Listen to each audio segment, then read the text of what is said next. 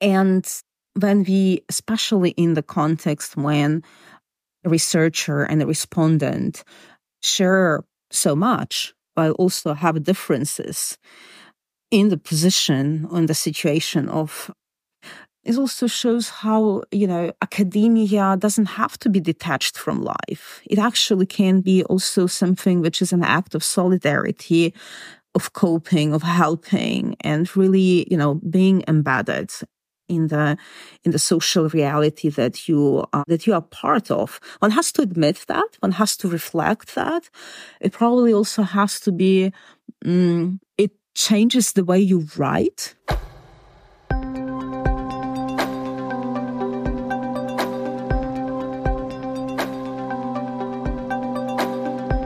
Herzlich willkommen and welcome to a new English language episode of History and Politics, the Körber Stiftungs podcast dealing with the multiple ways in which the past matters for current affairs. I'm Gabriele Woidelko and I will be your host for the next, let's say, approximately 45 minutes. It's February 2024 and this marks a set anniversary. We are two years into the full-scale Russian war against Ukraine. On this occasion, I've spoken to Ukrainian historian Sofia Dyak about the role that historians can and do take in documenting this war. Where and how can Ukrainian historians currently make a meaningful contribution, collecting testimonies about everyday life in times of occupation and armed conflict? How is it possible for them to separate between academic distance and emotional involvement? And to what kind of post war justice can historians contribute in Ukraine while the war is still unfolding? This is what I discussed with Sofia Dyak during our conversation. Sofia is the director of the Center for Urban History in Lviv in Western Ukraine. Körber Stiftung and the center have a long common history of cooperation and support. The center has been established in 2004 as an independent, privately funded research institution working for urban history research, for digital humanities, archiving, and public history. Independence, reaching out to the public and involving different communities in Ukraine and beyond remains crucial for the center until today, also in times of war. The center's home is a beautifully restored 19th century building in Lviv, Lemberg, Lwów, Lvov, as you wish. Sofia Dyak has been the director of the Center for Urban History and the head of the foundation that gives its legal framework in Ukraine since 2010. And as a historian, she specializes on post war urban recovery and transformation in Eastern Europe.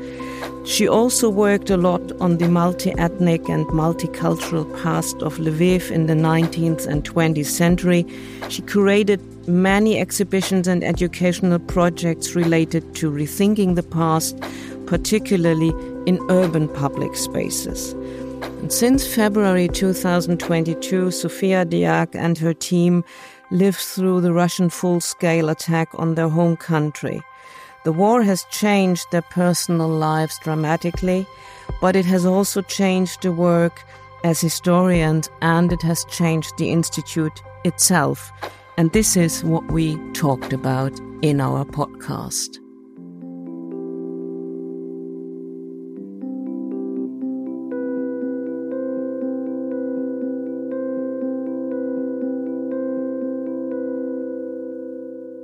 Sofia, we have known each other for quite a couple of years and I've been to your institute, to the Center of Urban History in Lviv already before the full scale invasion. Your institute is a research and a public history institution in Western Ukraine in Lviv. And just can you tell our listeners how the full scale invasion by Russia has uh, changed the work of the Institute and maybe the Institute itself.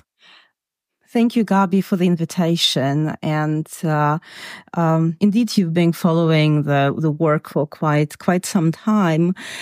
this is this is a fairly new institution, but already with history, we will be you know marking 20 years from the foundation of the center, and then thinking about how the war changed our work. It's something that you don't want to admit. You know, it's something like not on them. but still we gathered together in our conference room, all the staff, all the colleagues. There are around 25 of us and saying, what should we do if something happens? We don't know what, how it would look. So one of our colleagues, she joined us just at that time for a year. She had an experience of evacuating in 2014.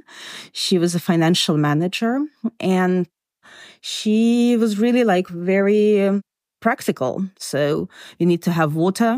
Uh, we need to pack li- really like things important. So what are important things for you personally, but also what are important things for the center.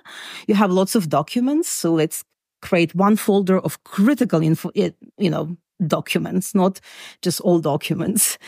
You know, it's addresses where who will be so that we know just in case who is there. Of course, you know, we were very much aware that we are more than thousand kilometers from Russia, border with Russia. So it's a difference. And then, you know, like something like that we have to have cash, you know, as an institution, we operate with banking, with transfers, digital. But, you know, if systems will just go down. So how we do that? And of course, you know, waking up in the morning, it was Thursday, was first thing that we knew that you have to pay attention to your closest one. You don't go to work. You actually think about your family, your relatives. But um, it was really like the next day, you know, I went to work and few colleagues who were who agreed that would be and then uh, others came and we basically uh, so there was no weekend. So like Friday and then Saturday and Sunday. And it was immediately clear there would be a wave of refugees, of people moving west. So there was, and so it, our lives was changing radically while we were staying in the same place in our homes, in our, in our building. And many people, you know, like one of the decisions that we were making, and the same did other institutions which have space like conference room. We have guest apartments. We have bathroom, I mean, shower in the office because that's a transformed. I mean, these details do matter because, you know, from that you can transform and act on what you can do. So we could order mattresses because we had cash it was easier to procure uh, than, you know, to pay it. So then there were volunteers. We organized sleeping places in our conference room and in cafe because we also have cafe. So there's, I mean, you, you know, you don't operate cafe in the time then people are coming and searching for place to stay. And the first night there were like few people. We thought, okay, so how it's going to be? Like two people came to sleep over over weekend. And then it was like the full room and people were coming and because the on the railway station and there was a network and people were we, we placed the information in the hub spreading the mm, the, the the the context of hostels of place to stay. And this part of the center was a shelter for almost half a year so we really shared our space and the around almost 400 people stayed. And it was also not only about just giving a place to sleep, but you know, also distributing food with cooperation with other volunteers. And, and then we needed also psychological help so this, this, this, the whole change of operation and in terms of space and time and what you do. So the building stayed on facade the same. It's an early 20th century building, apartment house, historically, a house which actually survived two world wars. Now that we are unfortunately almost, we are recording this podcast in February 2024, which means we are almost two years into the full scale war that Russia launched against Ukraine. And I assume that there still is, I mean, the life of you and your team and of the institution is still very different from it used from what it used to be before February 22. Could you try to shortly describe how where you are now, two years after the invasion with the institution? For sure, you are not back to normal. Of course, you are not, but the emergency phase, I think, might be over, but how do you, how have you adapted, if that is possible at all, to the situation now, two years into the war? Um, something that very much started with the emergency was documentation. And we will probably come back to that a bit later. But the several projects and initiatives that we launched as historians, sociologists, were already are some for two years. So their dynamic changed. And of course, the very act of doing documentation changed our program. So it's, it was not something radically new because we have archive, you know, what archiving means. We work with oral history. So we, we kind of tapped into our capacity and expertise.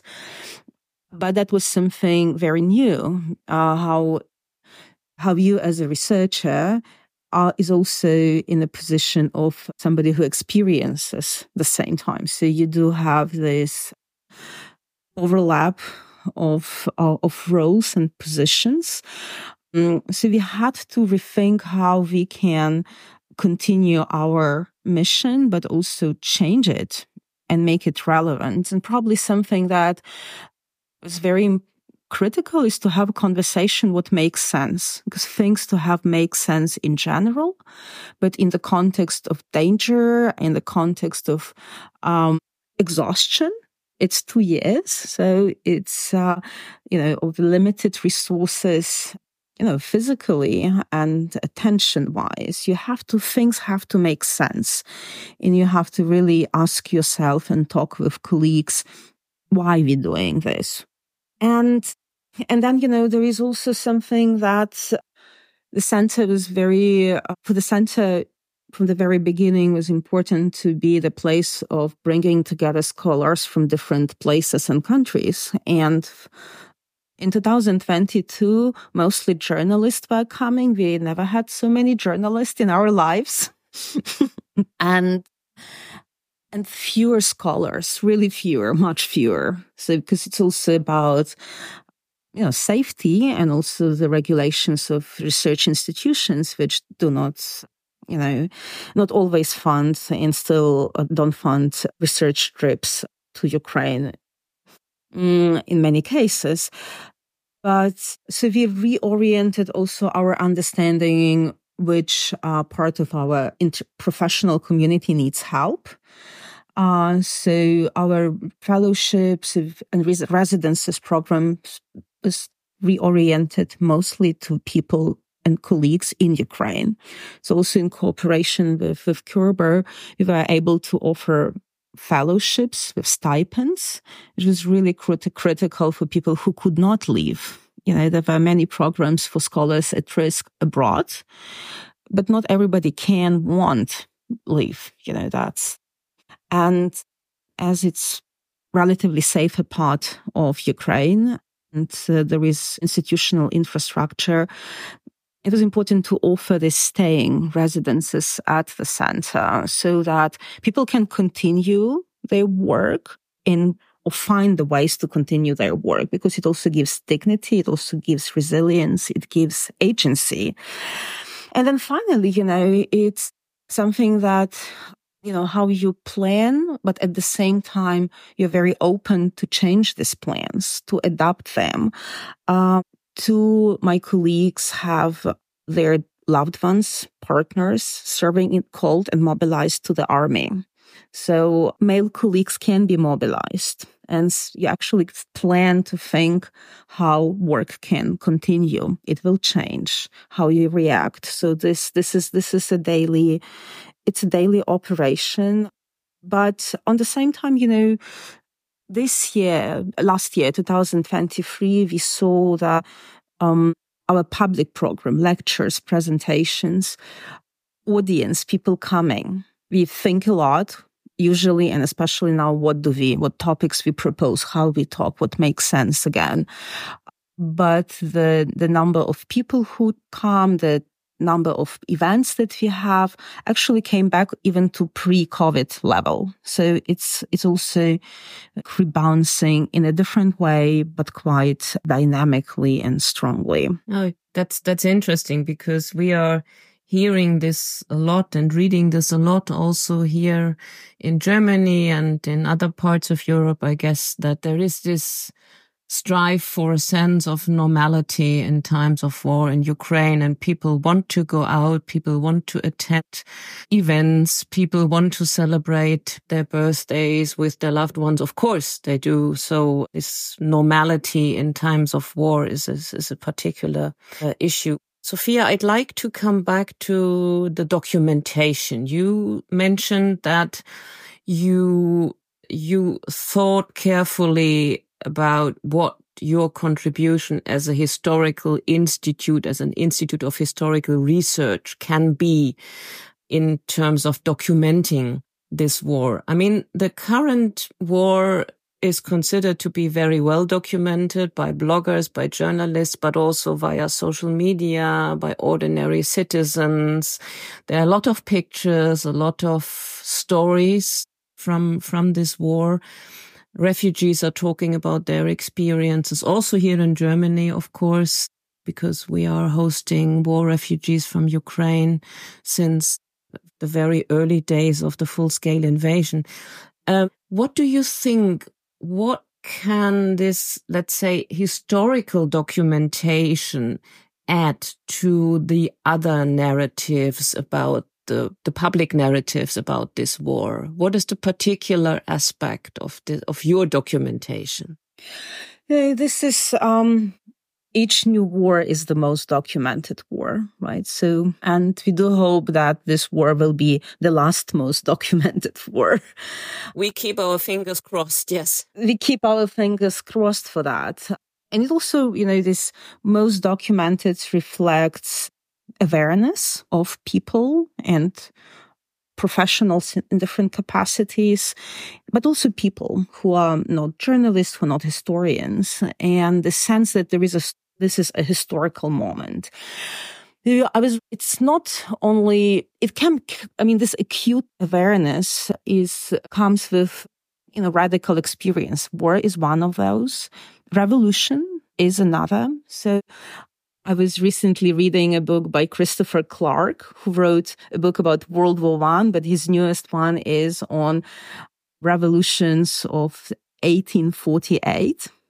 And, you know, that how many he describes, I mean, he said how many people like were wanted to leave the the record, like were very aware of themselves living in historical moments. So this is not like a new, it's a part of our human condition and human lives.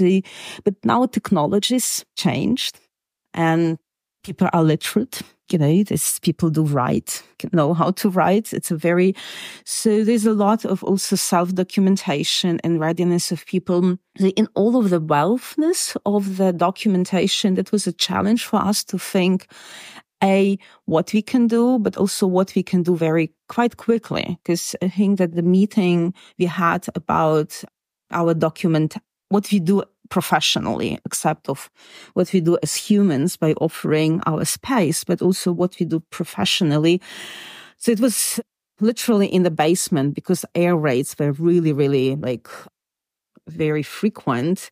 And we were sitting and spending time in the in the basement, which is part of office space, also comfortable.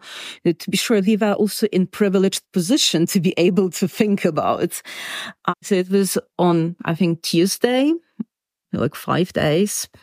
And it started very immediately one of my colleagues, Bohdan Shumylovych, had a class of students and they were going nuts. We thought, you know, he suggested, let's me work with them so that they would write diaries and we would talk. Yeah. So it also would help psychologically, therapeutically. Um, so started the project called Diaries of War, which gradually moved into the dreams. So it's very niche thing, quite interesting, very challenging. We work with this topic of dreams and the night experiences. So again, so like looking into like parts which might not be covered in journalism or not covered in, I mean, might later be really telling and not that frequent. Then the option, the second was direction that we followed was in testimonies because oral history is one of the area where we work. We have archive and it also, we did have an experience of emergency reaction. So not a project that you plan, apply, receive funding, and then go, you know, get feedback and you go on. Then Maidan started. Actually, we're again in this position of participants and researchers. You mean the, the first or the second Maidan? The second, the second, 2013. You know, so we did interviewing people on the, on the, on the squares in Lviv, Kyiv, Kharkiv as it was happening. So it's early. So we have from early December 13 and then in February before the shooting. So it's really very early and a lot of thinking went afterwards. We thought, okay, we actually could think about testimonies, but we need to like proceed very carefully. And in coming six months, what we did and the project led by Natalia was, I mean, gathered scholars in Ukraine, but also established network of scholars in Europe. And because, as you said, you know, refugees and people displaced were moving. So we caught people in the moment of transition. And in this first five months, like between end of March until beginning of September, around 150 interviews long interviews, biographical interviews, and I will come back to that moment, were collected, recorded, and people were asked if they would agree for the second conversation. This was important as marker how they felt from this experience, you know, of sharing their stories and their traumatic stories, but also like trying to see if he would talk with them after the end of the war. So it also was this hope. The shock of war was together with the hope that it would end sooner.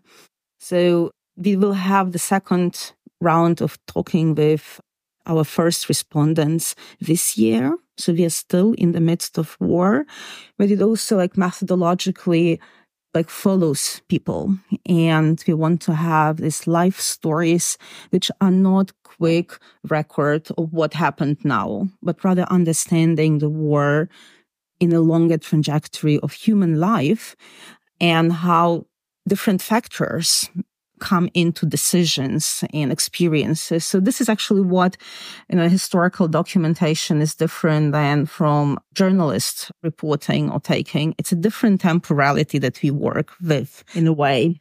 That's very interesting because on the one hand, you said you you could build on the experiences you made at the uh, revolution of dignity. And then you had your professional expertise as as uh, historians who are very, very indeed experienced in doing and working with oral history.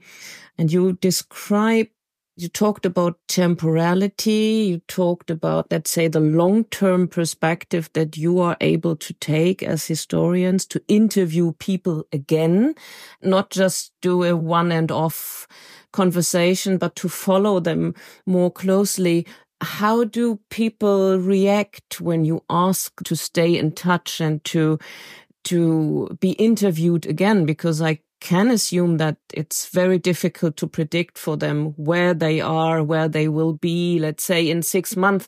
Is it line is do you have in general a very positive feedback? Do people really want to talk and continue talking Yeah, so that was the experience of 2022. It was important that the conversation was in person. So most of the interviews were done in person. So, and this human bond happens, right?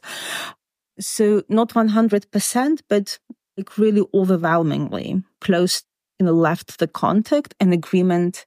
So we will have to, we will have to follow that. It will be a challenge because some left emails, phones, phones could change. Probably they did not because people keep old phones to stay in touch. And so we do, we are aware that probably we will not manage to find like all 150 people. But even if you would okay part of you know and reconnect with a part that would be critically I think critically important for, for, for, for building this, this longer narrative of, of the personal dimension of the big war, which is a big political uh, historical event, and also something that the temporality works in the moment of releasing, because uh, people have the choice to say that then they want to. It's not the interview that you find next day in the newspaper. So it's a different one. And with all the precaution on on on, pri- on, private information, you know, sensitive information which one find. So because it's the process of archiving this, and also the right that people have the right to withdraw their interviews. I think that this is very important for the team working, that the ultimate power has to be with a person sharing his or her story. So it's this, this, this empowering moment, not only for telling your experience and being listened to, but also having the right to your, to your story. So it's, so the second uh, meeting also might be the result that people say, okay, take my interview out of the archive and one has to live with that. So we actually like to think it's a point very important for oral history as a format, it is also a part of democracy, right? So that's, so it's kind of, we work with the assumption that of human dignity, of rights, of, uh, of privacy, of voice, of respect. So this is, and, you know, we do work, like walk a thin line taking this responsibility because we do not know what the future will be. We don't know. So we do, we do hope that the war will be over and that this will be not occupied country, but democratic country, right? With the interviews you are doing, you are producing historical sources for the future, for a future about which you do not know what it's going to be like. We, of course, keep all our fingers crossed that Ukraine will win and that it's going to be a non-occupied country and it's going to be democratic. Um, so my question with regard to the materials you produce, to what extent are they, let's say, historical sources for the future in quotation marks only? Or to what extent might they also be useful to achieve or to re-achieve justice for the people of Ukraine who suffered from the Russian aggression. I mean, to put it very clearly, we all hope there are going to be court hearings. We all hope that, you know, this question of justice will come up. And the question is, when will it come up? And what are the materials to be used? Can you contribute with your interviews to that as well? Mm-hmm. So, I mean, it's, um, you know, to begin that the work done by historians perspective of this future writing of history is different than how war crimes are documented for court cases. These are really different things. Doesn't mean that they are not connected. Doesn't mean that there is no conversation or like flow of the expertise around. But this is really the, there's a difference, you know, this court, doc, court cases documentation is done with the specific protocol as, you know, oral history has its protocol. You know, how do you do that? However, you know, I mean, one can definitely think that these sources could be important for context. That could be. If you think strictly about justice as something that takes place in a courtroom. But we also might think that justice takes place in many ways and not only in a courtroom. And I think for that, such testimonies are really important because the ju- I mean, just storytelling and sharing story is a part of justice working, you know, like in a way that was the first, like giving. So it's not giving the, it, like people are on the same side and talking. So it's not justice through punishment. It's justice which through acknowledgement. And the question that you, that after the war, justice takes really years to come. So this is not a short process, neither for the courtrooms. I mean, we know that from the last war, courts were happening for all the 40s, then I mean, depending which country in Europe. Exactly. You were, you were talking about the Second World War now. The Second World War, like, so this is really like, you know, you know that the biggest trial, Eichmann trial happens in 60s, right? So it's really, it's a long, we do not know what will be the temporality, but also the, the, the history, for example, of post-apartheid South Africa tells how important it is to have voice to voice your experience to and you know telling the story of war from various perspectives not only military but civilian different civilian experiences and finding your story included or your experience included. Maybe not literally as your voice but it's something that somebody else voiced is a part of you know having you know, justice in a, in a, in a, in a much broader and not legally.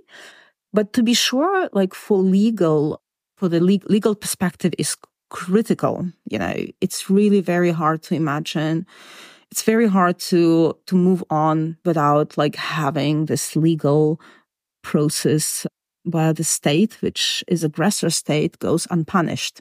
You know, punishment and goes without reckoning. But um, I think that this will be uh, really uh, a component, a very like part of society, Ukrainian society, moving away f- from the war while telling the stories of war. And and here, I, I think here we do we will need this these sources.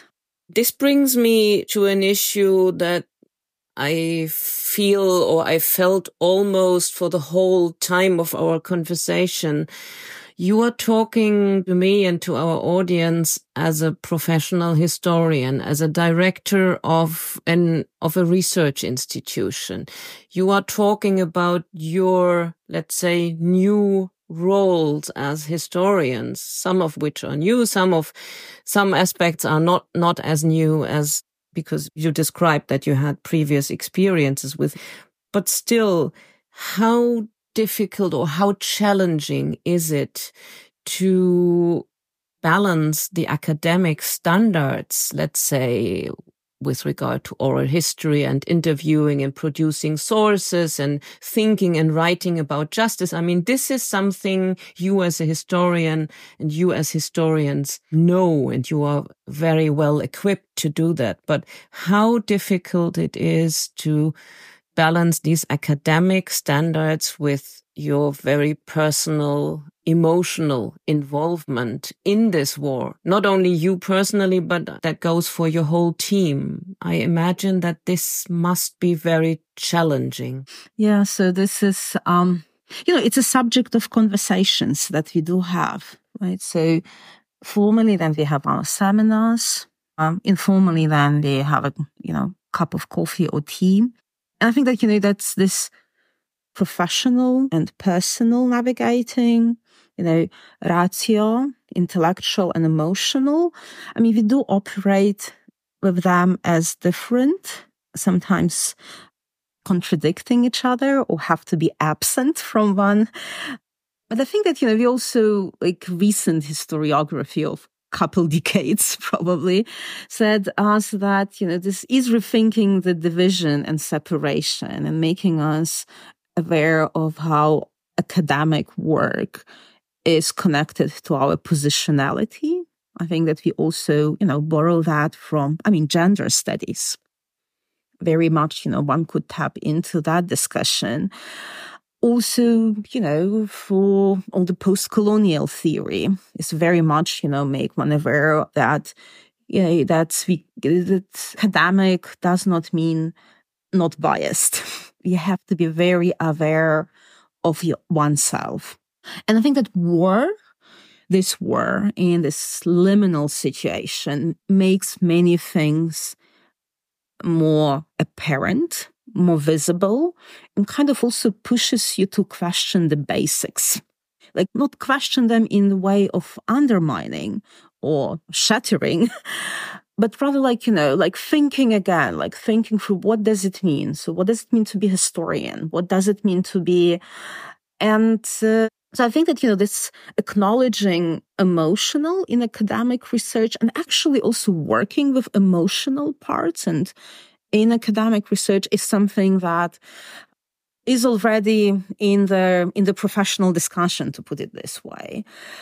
And when we especially in the context when a researcher and a respondent share so much but also have differences in the position in the situation of it also shows how, you know, academia doesn't have to be detached from life. It actually can be also something which is an act of solidarity, of coping, of helping, and really, you know, being embedded in the in the social reality that you uh, that you are part of. One has to admit that. One has to reflect that. It probably also has to be. It changes the way you write so the text, it can be, and I think that we also do have this already precedence in the writing of history where we navigate that here is something that we have from archive. Here we have from there. Here is a, it's a something that we interpret and might be much more shaky and more uncertain and all the history from below, also the history of subaltern is provides the tools for doing that. So, but coming back to emotions, you know, you had, you had emotions a critical part in understanding war and going through war. Thank you, because it, it your answer gave a much clearer picture that, you know, how difficult it is to separate academia and ratio and emotions and that maybe it's not even always necessary.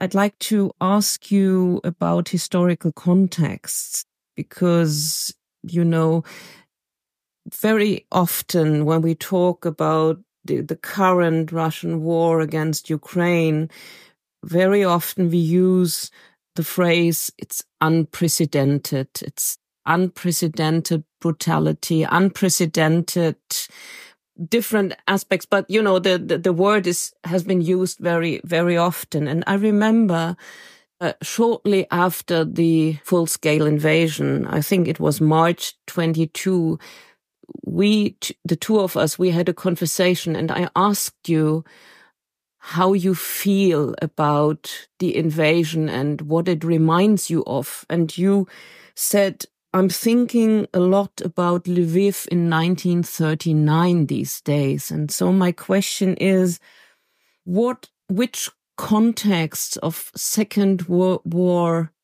Ukraine, of Second World War Lviv, of occupation, of extermination. What are, which historical contexts do you think are most relevant to understand or to contextualize the current Russian war? Yeah, that's that that's a huge question, and um, I think you know, World War. I mean, World War II is the closest big war we have, but at the same time, when we say that it's unprecedented, because for quite a long time in Europe we didn't have war. I guess the, the, the, the people of former Yugoslavia would I mean, like kind of, yeah, it's like, you know, but it's even like, you know, this is like the 20 years we didn't, we did not actively and And it's very right, you know, that rough further away war doesn't mean that the world didn't have war. There were wars. But in Ukraine, that's the latest experience is the World War II. But in the lifetime, it's like the first, right? That, that, that you, you experience. And, you know, like there were these phrases from the, you know, remember from the 80s into the 90s that people older generation would like sometimes say, we wish you a peaceful sky over your head. And just kind of, you would not understand this was like a phrase. Like kind of now it does really resonate very poignantly.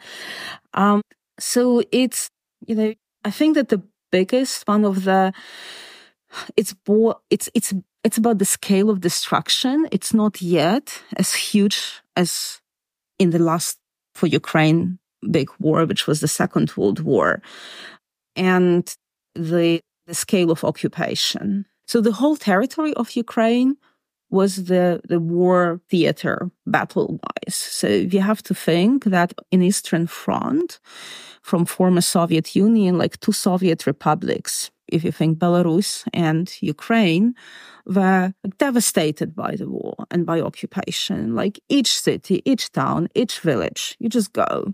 And I think that this is also something that uh, probably distinguishes the memory of the war from the an experience of war from the Soviet Russia, which was not, which was only partly, you know, in Leningrad, you know, this.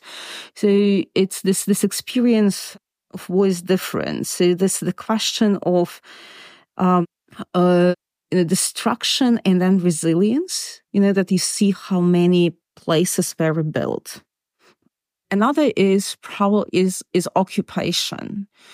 So the whole of territory of Ukraine was under different zones, but occupied by Nazi Germany. And in the post-war, we have this like lesson and legacy that how how poorly and wrongly that was done and dealt with. So people could not speak. People were tainted by being at the occupation. People were um, you know, had to write. And I think that this is also something that we need to really consider in the way we will, we are already now like proceeding and thinking about people in territories which experienced occupation. You know, how to, um, how to have wisdom and how to have understanding and how to have sensitivity and caution and I think it is also happening. So I can also see that it was not a part of World War II experience, which was very much, it was dealt with, but not that much. It takes time to deal with, to research, to discuss, and how it probably will be part of the future as well. You know, how going through this war will make us think in a different way or ask questions and look um, for the for the um, uh, for the previous one. And uh, I think that this into another another direction is the attention to to the civilians, right? So, and uh, uh, in the way you will write military history that we will probably, you know, see later. There's so much information will be later available than now. But, you know, how to grasp this and the, the intensity and diversity of what is war, because it encompasses all parts of life.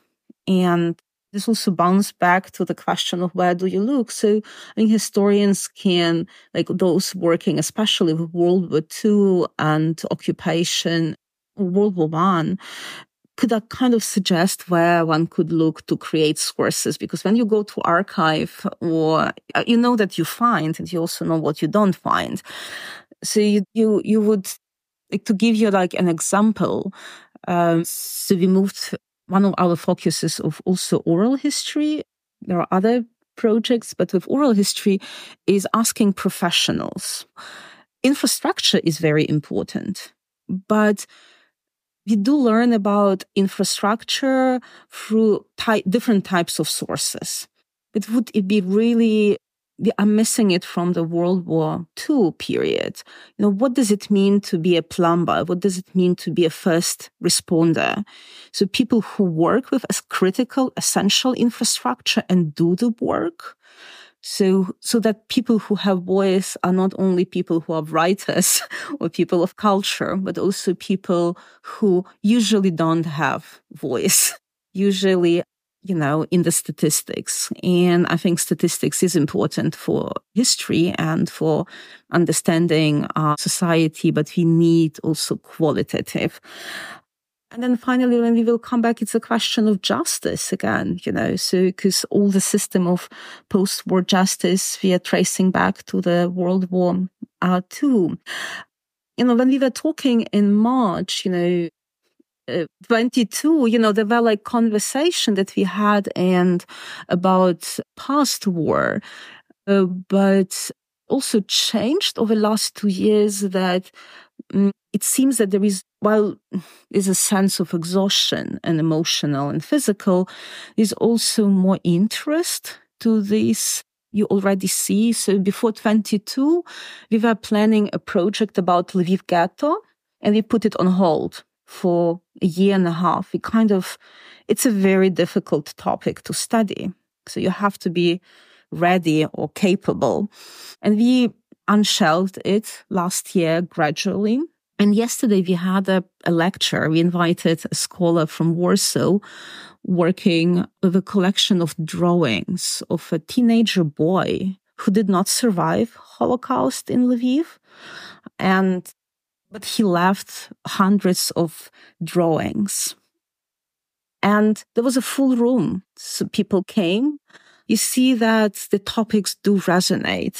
And this is, this is the way that we learn not only about the past, but also about ourselves.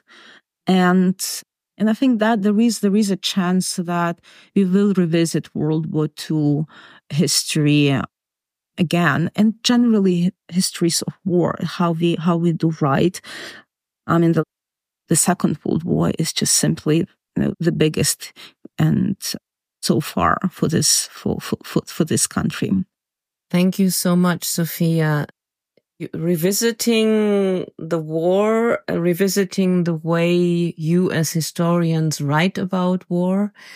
I know that historians very reluctant to talk about the future. But my final question to you for this podcast is, as a professional historian, as a citizen of Lviv, of Ukraine, what gives you hope for the future? And what can we do, let's say, we as Germans, we as colleagues to help you maintaining this hope? You know, history teaches us that after very dark times comes light. Um, it's, I mean, the price might be awful and not, and not everybody gets to see the light because, you know, people are, you know, killed and we are, as we speak. Um, I think the 20th century gives like the both the, uh, the sense that, uh, there is a huge, I mean, like depthness, abyss of destruction and what people can do to each other.